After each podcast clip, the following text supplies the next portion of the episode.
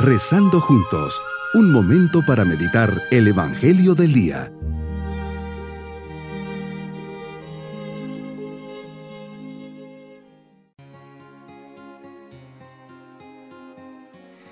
Qué alegría poder saludarles en este día jueves de la vigésima octava semana del tiempo ordinario. Dispongamos el corazón para comenzar nuestra meditación. Señor mío y Dios mío, aquí estoy a tus pies para alabarte. Quiero ser todo tuyo y ofrecerte todo lo que soy y lo que tengo. Quiero realizar tu voluntad en mi vida como lo hizo Jesús. Quiero hacer lo que tú me pidas, pues sé que eso es lo que me da la plena felicidad y la paz profunda, aquella que tanto busco. Meditemos en el Evangelio de San Lucas capítulo 11 versículos 47 al 54 Continúas dirigiéndote a los fariseos y doctores de la ley y les dices que han construido los sepulcros a los profetas que sus padres asesinaron. Con eso les das a entender que aprueban lo que sus padres hicieron. Ellos los matan y estos últimos construyen sus sepulcros. Por otra parte, a los doctores de la ley les recriminas que han guardado la llave de la puerta del saber. No entran y no dejan entrar. Tus palabras son duras, Señor. ¿Estabas cansados de ellos? Consternado por los corazones hipócritas, sentías en ellos un obstáculo directo que cerrados en sus propios corazones no entendían tu mensaje y lo obstaculizaban? Tanto es así que al terminar tus palabras dirigidas a ellos, comenzaron a acosarte terriblemente con muchas preguntas y a ponerte trampas para ver si podían acusarte con alguna de sus propias palabras. Cuántos corazones cerrados que viven en la mentira y no permiten que les hables claro. Se resisten y sacan miles de justificaciones. Es ese mal que entra en el corazón y repudia al bien. Y vivimos en medio de sociedades así, en medio de grupos que en nombre de la libertad, de los derechos del hombre, se aprovechan para perseguir tu nombre y a tus enviados. Por eso, qué bien dices, yo les mandaré profetas y apóstoles, y los matarán, y los perseguirán, para que así se le pida cuentas a esta generación de la sangre de todos los profetas que ha sido derramada. Cuántos mártires de la verdad que han sido perseguidos, asesinados y martirizados por no aceptar el mensaje que les dabas a través de ellos.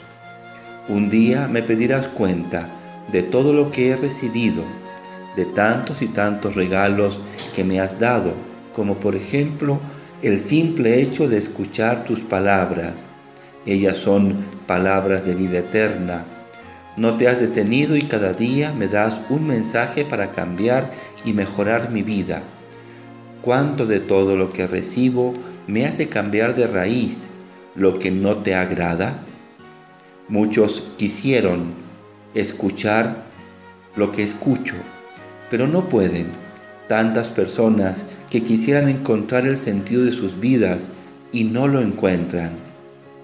Eres un Dios misericordioso y al mismo tiempo justo, y es en eso que se consuma el verdadero amor, un amor que busca siempre el bien de quienes ama, un amor verdadero que exige sacrificio, renuncia, orientación e incluso alguna reprimenda, todo por el bien de quienes amas.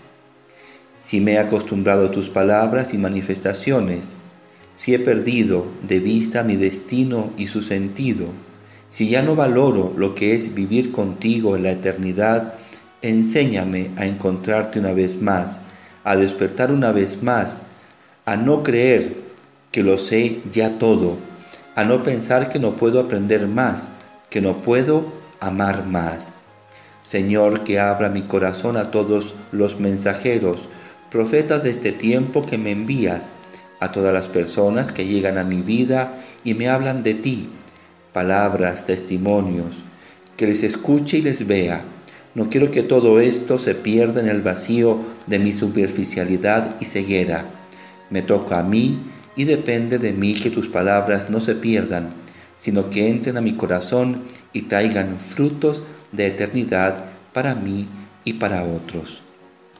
Mi propósito en este día es ser instrumento de luz y verdad para las personas cercanas.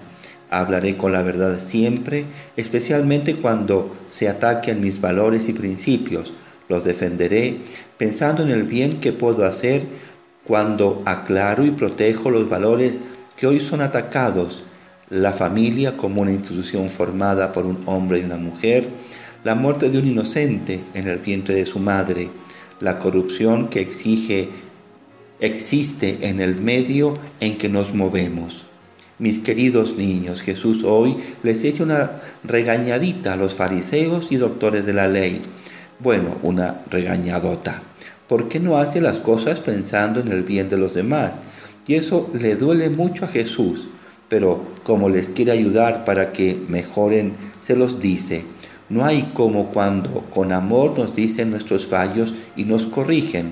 No se pongan tristes si les regañan. Sepan siempre aceptarlo con humildad y agradecimiento. Y nos vamos con la bendición del Señor. Y la bendición de Dios Todopoderoso, Padre, Hijo y Espíritu Santo, descienda sobre todos nosotros. Bonito día.